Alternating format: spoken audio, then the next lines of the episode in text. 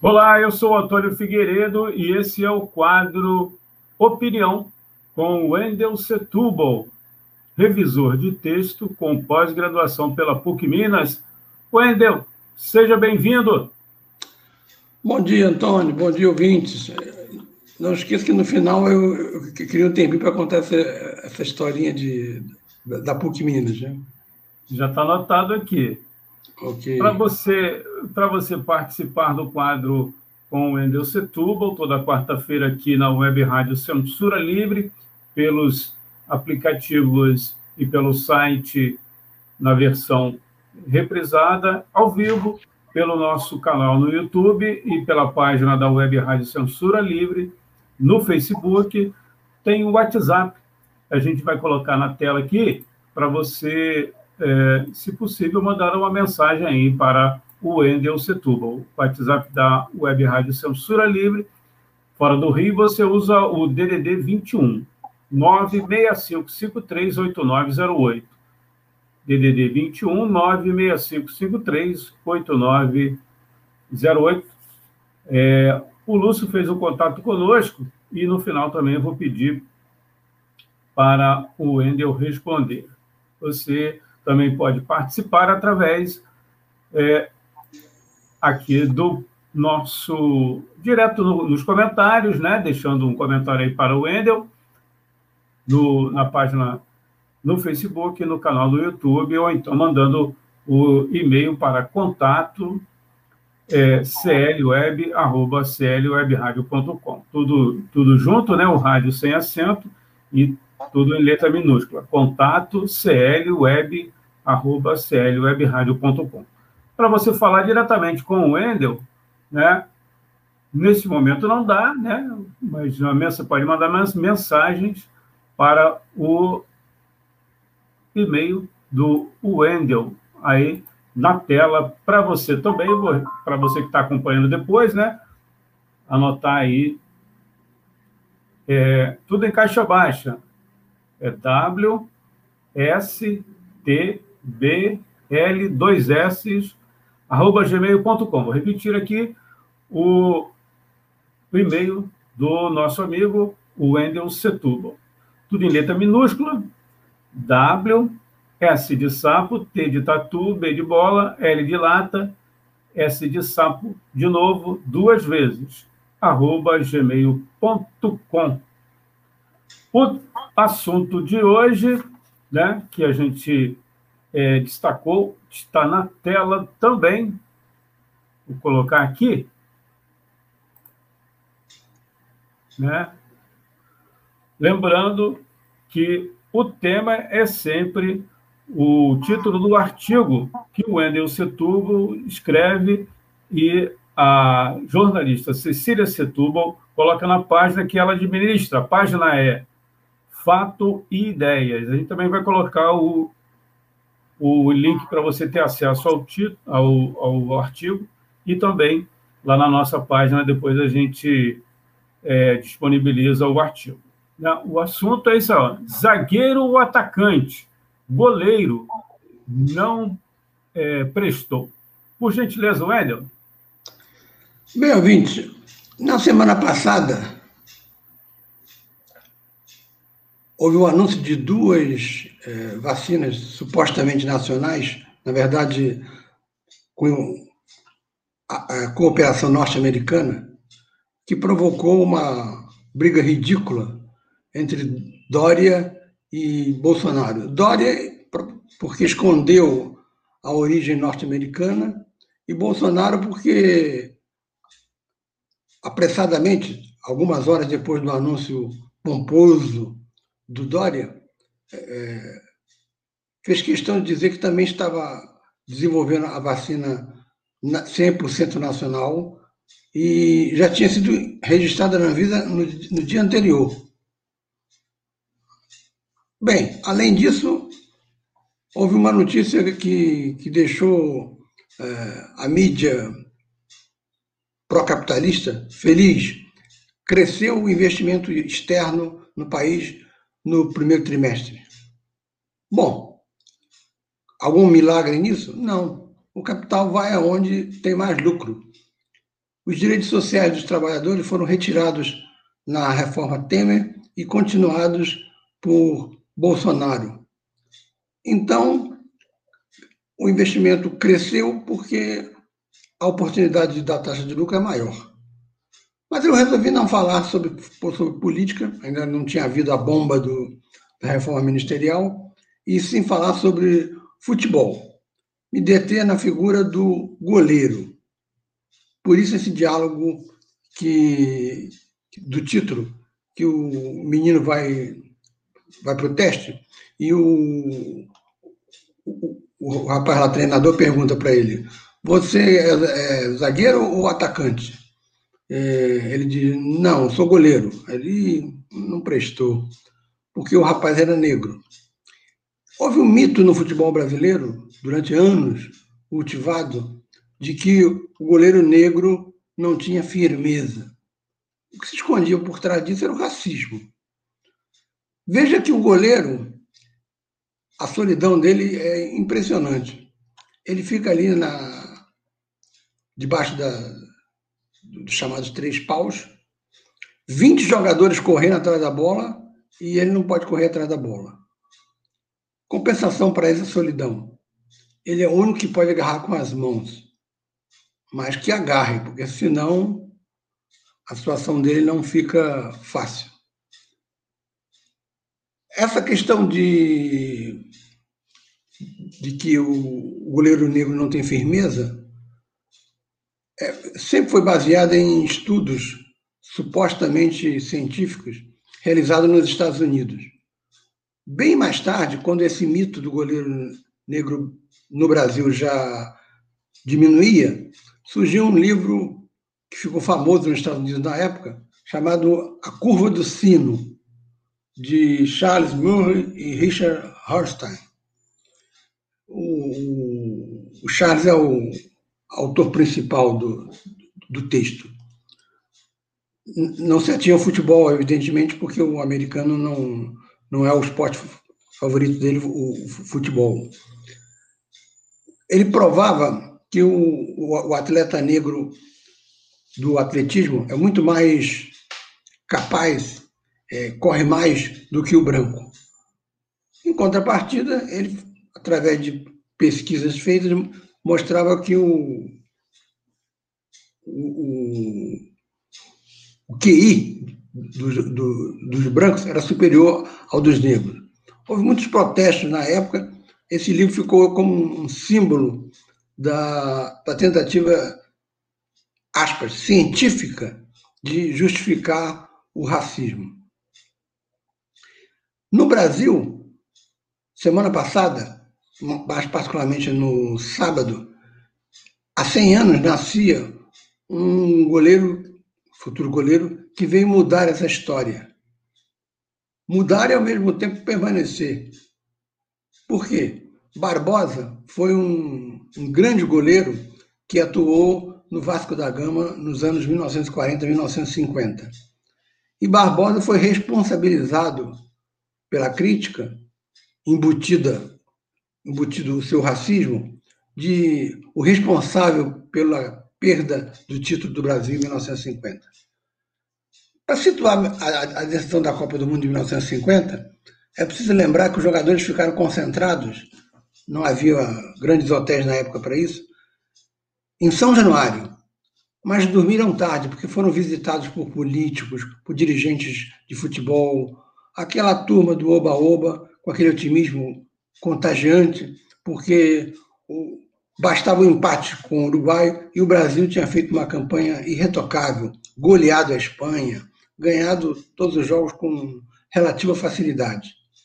O Uruguai era um bom time, mas o Brasil era nitidamente superior. Assim como o Brasil em 82 era superior àquele time italiano, mas perdemos com, com três gols do Paulo Rossi. Começa o jogo, o Maracanã lotado, e o Brasil, que precisava do empate, no primeiro tempo faz 1 a 0 com, um ponta direito chamado Friaça. Aí título na mão. No segundo tempo, um lateral esquerdo chamado Bigode é driblado por um, um uruguaio que faz centra a bola e o Uruguai empata. Aí o Maracanã fica em silêncio.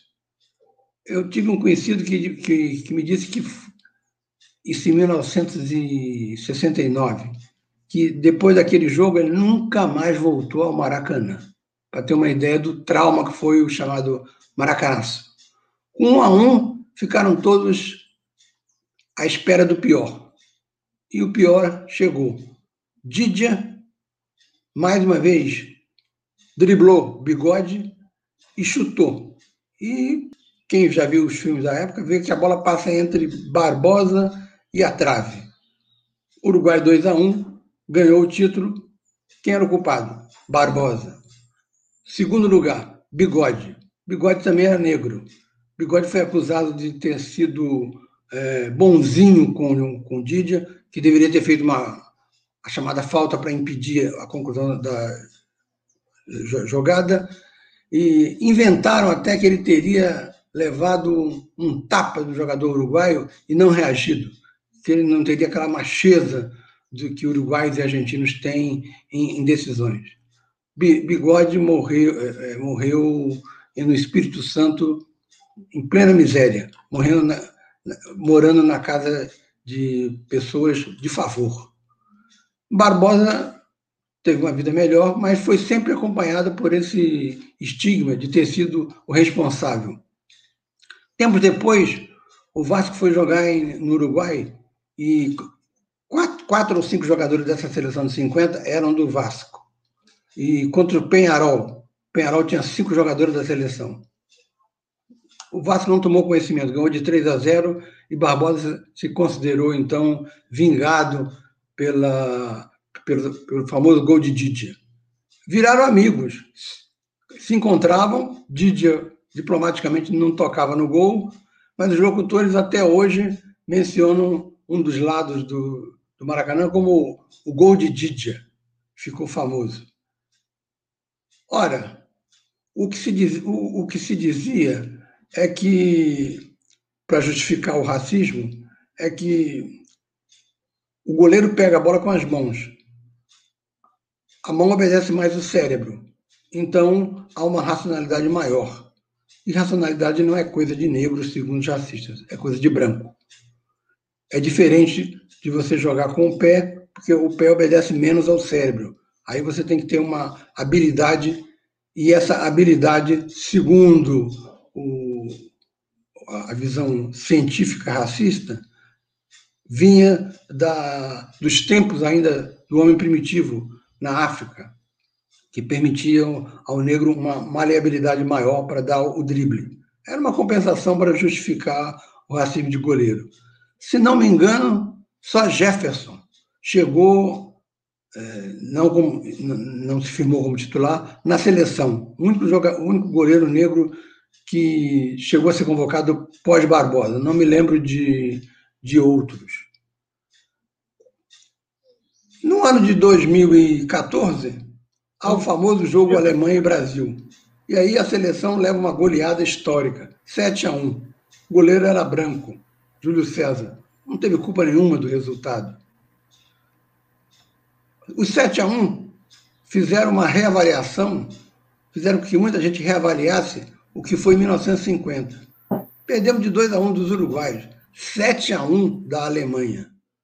A partir daí, se verificou que é, o suposto erro de Barbosa foi irrelevante em função do vexame internacional que foram os 7 a 1. Finalmente, a conclusão é de que o sujeito acha Lewis Hamilton maravilhoso. Pelé, o maior de todos os tempos. Se ele torce pelo Flamengo, ele curte Gerson e Bruno Henrique. Se ele gosta de funk, ele gosta de Michael Jackson. E mesmo assim o sujeito é racista. E todos os ídolos dele são negros. Vai explicar isso. É isso aí, ouvinte.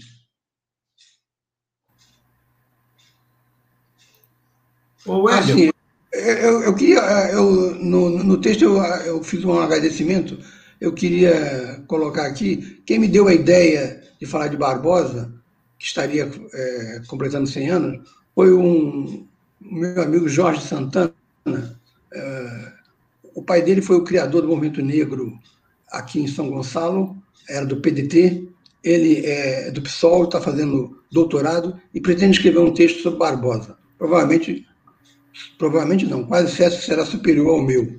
Mas eu agradeço a, a menção ao Barbosa, que me fez é, resgatar que nós estamos discutindo futebol, mas estamos também falando de uma questão presente no Brasil de hoje, que é o racismo.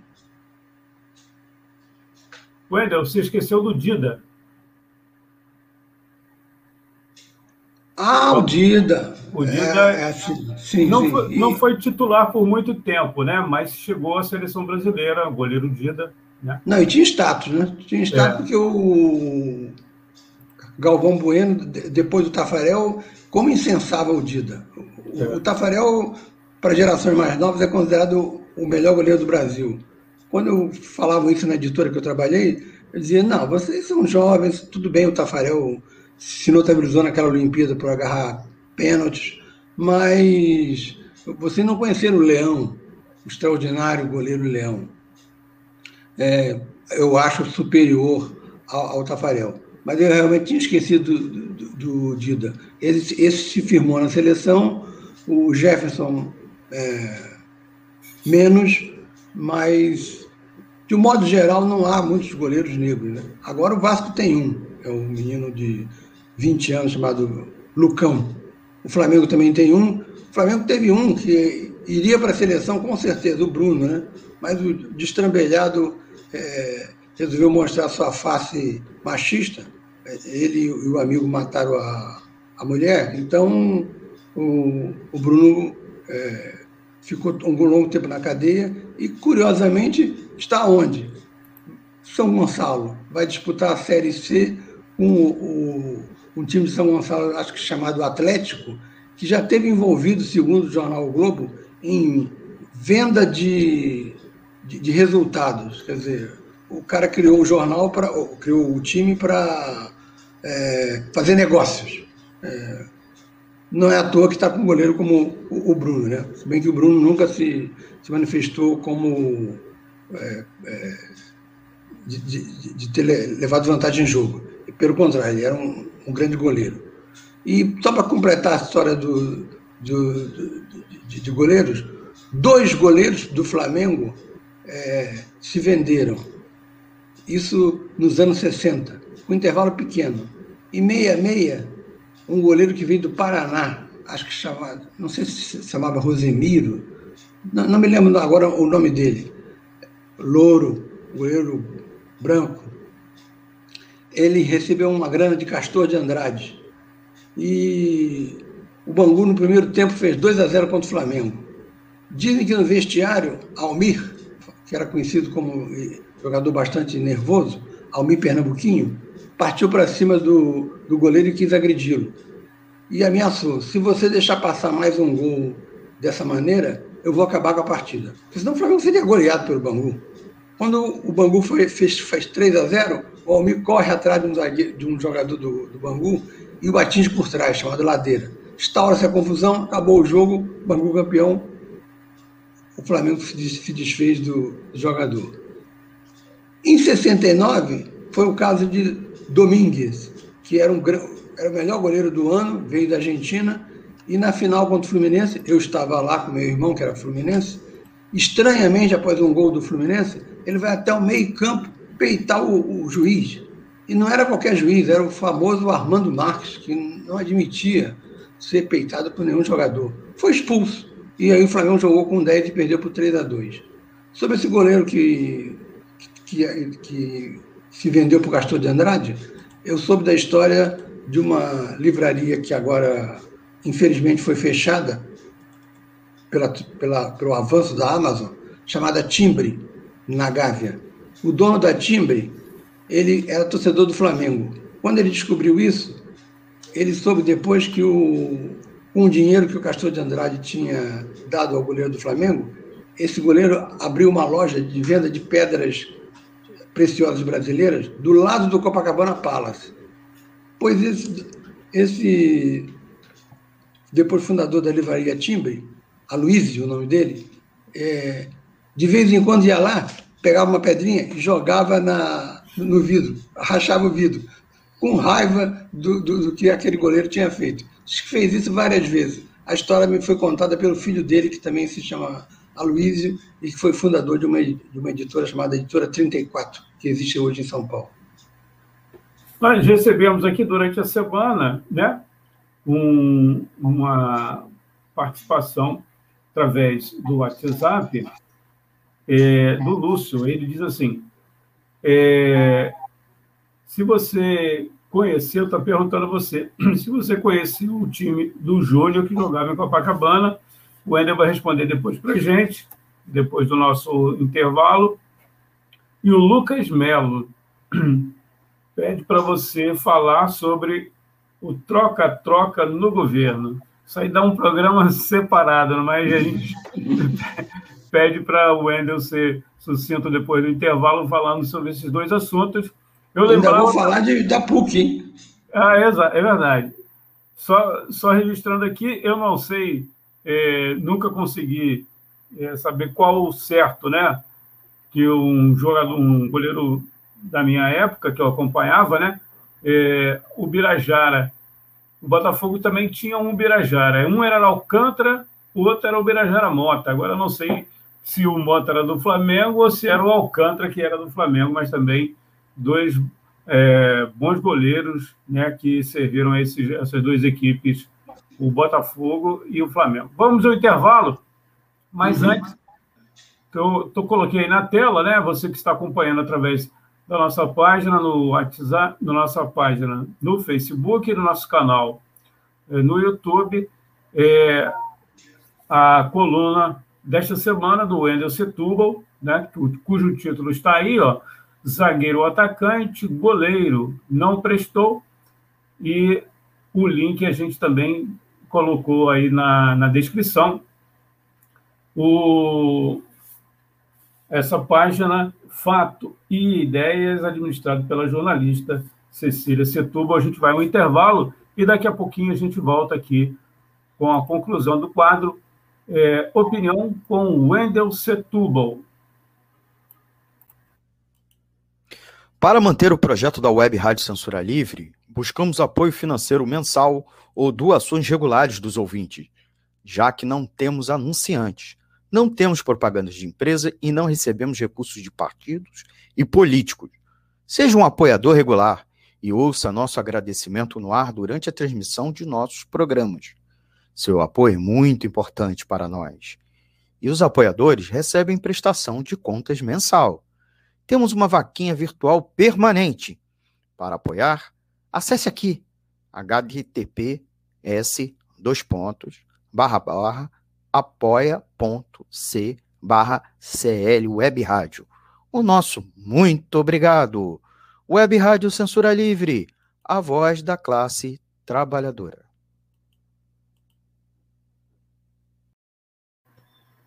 Bom, já estamos de volta. Vamos pedir então para que o Wendel Setúbal responda primeiro ao Lúcio, se ele conheceu o time é, do Júnior, né?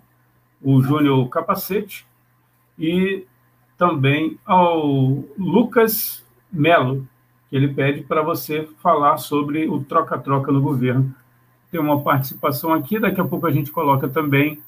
É, é o Ricardo César Rocha, né? professor Ricardo. Parabéns pela crônica aqui. Está na tela aí a participação do Ricardo. Bom, ouvintes, é...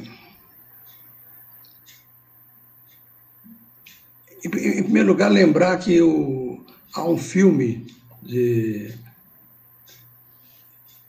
Wim Wenders que se chama A Solidão do Goleiro na Hora do Pênalti. Essa solidão já, já foi percebida também na Alemanha. O time em que o Júnior jogou mais na praia foi um. Já foi numa época posterior, porque eu, com 14 anos, meu pai saiu de Copacabana e eu é, deixei o 65 de, de acompanhar o futebol de areia, ele jogou mais no Copa Leme, se não me engano. E eu não, não vi essa época. Mas ele começou no Juventus, O Juventus era um time que usava as camisas do, do time italiano e, e, foi criado num prédio chamado Edifício Camões, que é esquina de Atlântica com Siqueira Campos. Foi ali que o Júnior começou. Outro jogador de, futebol de areia, também do Juventus, que era que depois se notabilizou como um dos grandes jogadores brasileiros, foi Paulo César, chamado Paulo César Caju. O, o Copa Leme tinha o nome de, de, de, de Leme porque era no Leme, mas o Júnior não morava no Leme, o Júnior morava nas imediações do posto 4, na Domingos Ferreira, que é uma ruazinha que fica entre Avenida Copacabana e Avenida Atlântica. Sobre a questão do, da reforma ministerial, foi uma tentativa de autogolpe, de se atribuir poderes é, para libertar, segundo ele, as pessoas para irem trabalhar. Ou seja, quem morrer, morreu e iria prevalecer a, a, a, aquela, aquela expressão que, agora me foge, de, de manada, que, que, que, alguns defendem, que, todo mundo vá, mas quem defendeu isso na Europa é, fez testagens e, e, depois providenciou vacinas, o que não é o caso do Bolsonaro. O golpe foi tão tosco, primitivo, que a proposta de ontem foi derrotada no Congresso, foi feita por um parlamentar que estreou no Congresso pela primeira vez. Quer dizer, não tinha menor jeito de apresentar a proposta, a proposta foi amplamente repelida. Mas, na verdade, a, a tentativa autoritária de Bolsonaro persiste, porque ele precisa ter bons resultados na questão do auxílio emergencial, senão ele perde a eleição para o Lula, e, na verdade, foi a, a volta Lula, de Lula no cenário político, que mexeu com toda a conjuntura política, na superestrutura, e ele está cortejando perigosamente as PMs. O Bolsonaro já proporcionou N mordomias ao Exército. A reforma previdenciária do Exército é muito melhor do que a, a dos demais funcionários. Ele dá gratificações. Economicamente, o Exército não tem do que reclamar. E é isso que ele acena para as PMs sejam subordinadas à esfera federal e não aos governadores, e vocês terão essas vantagens. Um PM que ganha pouco, que é obrigado a entrar numa guerra que, ele, que não é sua, que é a guerra contra as drogas, que sai atirando quando entra na favela, mas também recebe tiros a, a granel do pessoal do tráfico, que ele não conhece, só tem em comum o fato de serem todos os dois, o PM e o, e o menino traficante, pobres e negros, esse PM vive num estado de tensão e pode estar su sujeito a receptivo a essa corte que o, o Bolsonaro faz. Um, um, conhecido meu foi médico da PM, que é o hospital ali na, no bairro do Estácio. Ele ele estava um dia gripado, resolveu procurar o, o clínico geral. Esperou na, a vez dele, conversou com o PM. O PM contou que no lugar onde ele, na guarita onde ele ficava, não tinha banheiro. E realmente não tinha. Criado depois, ali na, na antiga perimetral. Quando ele precisava urinar, ele tinha que avisar o colega, descer até a rodoviária, ir ao banheiro da rodoviária e voltar. Então, o PM também não vive de nenhum estado de mordomia. Alguns são corruptos e são ligados às milícias, mas uma parte não é. E essa parte também está sendo cortejada pelo Bolsonaro. Esse é o perigo maior que ainda, ainda não desapareceu. A reforma ministerial coloca é, militares que estão, talvez sejam mais suscetíveis a uma tentativa de de estado de sítio, um golpe desse tipo dos que destituíram Dilma, por exemplo, que esteja na Constituição. Mas, por enquanto, nota-se que as Forças Armadas estão divididas, uma parte lúcida não quer se imiscuir na política de Bolsonaro, e o Brasil, a classe dominante brasileira, não é independente. O imperialismo norte-americano, pelo menos, dá a entender que não não pretende, não pretenderia embarcar numa aventura dessa. E se os norte-americanos não vão chancelar um golpe, o golpe de Bolsonaro, ele perca as esperanças de achar que vai ser apoiado pelo governo turco, por, por Putin, por Putin ou pelo ou por algum governo reacionário. O que importa é o governo norte-americano. E o governo norte-americano dificilmente embarcaria numa dessa de apoiar um, um, golpe num país com as dimensões do Brasil. Ele armou o de Dilma, mas para eleger constitucionalmente mais tarde É diferente eh, desse estado de sítio é, ou outro tipo de, de instrumento que tem a Constituição que Bolsonaro queira ah, arrumar. Aliás, sobre o Júnior, é, eu, eu, me lembro aqui que ele também foi quase é, citado como responsável, é, como eu sou Vasco, a torcida vascaína sempre disse, o Júnior foi responsável pelos 3 a 2 da Itália. O Júnior é negro, conta também como a, a cota de racismo, porque o Júnior não teria ido para é, é, entrado para o gol. Se ele dá um passo e entra no gol, o Paulo Rossi ficaria impedido ao fazer o, o, o terceiro gol. É, delírio de quem acha que isso aí foi o responsável pelaquela derrota. Não foi. É, aquela derrota foi histórica, mas não, não teve vilões. Além do Júnior, culpa-se também Cerezo por aquele passe mal dado que motivou o primeiro gol da Itália. Enfim, por fim, a questão da PUC Minas. Antes, o... antes, antes. Sim. O Ricardo aí também lembrou do dia da professor Ricardo. Ah, sim. Dia, né? É, eu, eu, foi um lapso meu. Eu me esqueci, só mencionei o Jefferson. O Dida foi um, um goleiro altíssimo, né? de 1,95m, algo, algo do, do tipo, é, de um grande clube, que foi o Cruzeiro, e foi um goleiro que se firmou como goleiro negro na seleção, ao contrário de, de Jefferson, é, mas são muito poucos em relação à, à quantidade de, de, de goleiros é, brancos, inclusive um que era pouco falado, porque sempre foi segundo goleiro, mas diziam que tecnicamente era muito bom, o Carlos, que era um goleiro do interior de São Paulo. Sobre a questão da PUC Minas, é, toda vez que o Antônio fala isso, eu me lembro do. Eu fiz um, uma pós e tinha que levar o chamado TCC, é, o trabalho de conclusão de curso. Cheguei em Belo Horizonte, fiquei conversando com a orientadora. Quando chegou na, na, na, no, assunto política, ela lembrou que Belo Horizonte estava um. E eu lembrei que aqui no Rio marcavam-se reuniões, e marcavam-se reuniões, e as reuniões eram as mesmas pessoas que iam na, na reunião, não mudava nunca, também havia um certo marasmo. Bom, qual é o, o antecedente histórico disso aí? Dizem que uns dois meses, um pouco, antes dos acontecimentos de fevereiro de 17, eh, Lenin teria sido entrevistado e uma das coisas que ele falou era: não sei se vou poder voltar à Rússia. Um padre maluco resolveu fazer uma passeata contra a fome, é, mas pacífica. O padre era destrambelhado, mas era da Igreja Ortodoxa Russa, né? Mas era a passeata era pacífica.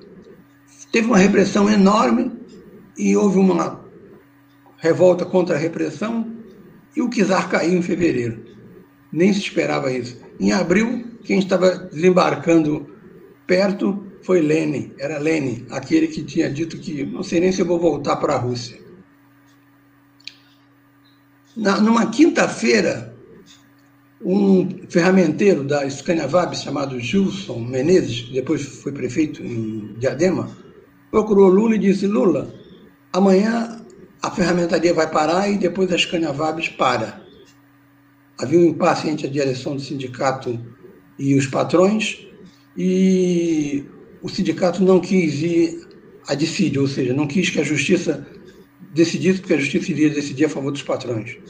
O Lula falou: tudo bem, eu não posso chamar a greve porque haveria intervenção no sindicato. A greve nas Canavabes começou na sexta. Na segunda, entrou a FOR, começou o maior ascenso da história do movimento sindical brasileiro e nele o ascenso de Luiz Inácio Lula da Silva. Haveria vários exemplos outros, mas o, o, fiquemos nesse. Essa conversa que eu tive com a, a minha orientadora foi em maio de 2013. Era o marasmo. Um mês depois, por causa das passagens em São Paulo, começou o ascenso. Então, é, como começa o ascenso? Ninguém sabe. É, é um movimento de base que vai se formando e explode. Ou seja, os setores populares e a esquerda socialista ainda não estão no jogo. Para lembrar uma expressão que o Valério Arcari, que é do, do PSOL, foi um, um dos teóricos do PSTU, vai falar hoje numa, numa live às 11 horas. É, ainda não está no jogo, mas quando entrarem no jogo, aí a correlação de forças muda. Para isso, precisa de um intenso trabalho de base, precisa de um trabalho de base, por exemplo, que é feito pelo, por é, uma entidade lá da, do Instituto Federal, da qual participam o Ricardo e o nosso amigo comum, meio do Antônio Manel. É, aliás, o próprio, o próprio Antônio é, é pertence ao Casulo, não? Faço parte. Faço é, parte. Então, são esses movimentos é, moleculares e mais os outros de, de mulheres, como estão se articulando as mulheres no Rio de Janeiro, impressionante. É, fazem muitas reuniões e, e tiram muitas é, resoluções. É, é, são movimentos moleculares que, se bem sucedidos, vão mais tarde explodir no, movimento popular autônomo em que pese todas as adversidades da conjuntura. O fator Lula mudou a conjuntura e isso daí propicia que a gente possa ter mais participação nessa conjuntura que estava sendo dada como Bolsonaro de um lado, um candidato de direita de outro. É, soube ontem até, não, não, não foi confirmado, não, não tive confirmação, de que Luciano Huck já teria desistido da, da, da candidatura e recebido a proposta de substituir Faustão na Globo. Se é isso, é...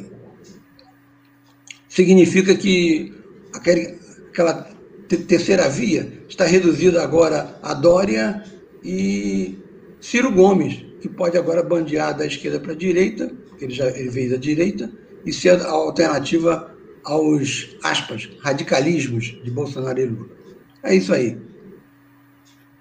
Wendel, eu vou pedir licença a você e aos nossos, aos nossos internautas e ouvintes, agradecendo aqui a audiência, para você que está acompanhando ao vivo aí, através do site, através do, do nosso nossa página no Facebook e também do canal no YouTube da emissora.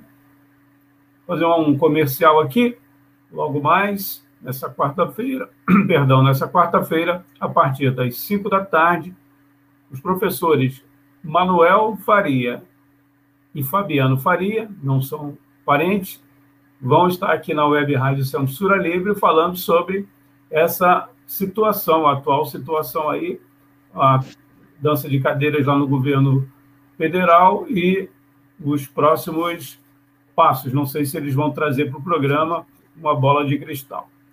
É, então, a partir das 5. Para você fazer contato com o Wendel Setúbal, o, né, e durante a semana você pode acompanhar, mandar algum comentário para ele, sugestão de assunto também. É, o e-mail dele é ws de sapo, t de tatu, b de bola, l de lata, ss de novo, né? arroba gmail.com WSTB de bola, L de lata, S de sapo, duas vezes, arroba gmail.com. É, e você também tem acesso na nossa página né, no Facebook, mas na nossa página também no Facebook, o link, né? Está aí no, nos comentários o link para você ter acesso ao texto que está na página do Fato e Ideias, administrado pela jornalista Cecília Setúbal. Wendel, um grande abraço, vamos torcer para que a gente tenha muita energia positiva, ficarmos, como diz a letra da música, atentos e fortes. É isso aí, Antônio. Até, até a próxima, ouvintes. Tá, a gente vai a um intervalinho aqui e depois é, encerramos o programa. Crianças em uma sala. Uma jovem de óculos toca ukulele. Três pessoas estão próximas e fazem uma selfie. Um rapaz sorri. Uma moça fala próximo ao ouvido de um menino com aparelho auditivo. 10 a 14 de abril. Assim Vivemos Online, Festival Internacional de Filmes sobre Deficiência. www.assimvivemos.com.br à direita, foto de Mona Ricumbi, atriz, dançarina, enfermeira e ativista. Mona é uma mulher negra, cadeirante e calva. Ela sorri. Moça cadeirante em um centro urbano. Senhora com síndrome de Down manipula cordas. Mulher cadeirante em avenida. Mulher cadeirante em plataforma de trem. Produção Cinema Falado. Apoio CCBB e Anaísa Raquel Produções. Patrocínio Secretaria de Cultura e Economia Criativa. Governo do Estado Rio de Janeiro. Secretaria Especial da Cultura. Ministério do Turismo. Pátria Amada Brasil Governo Federal.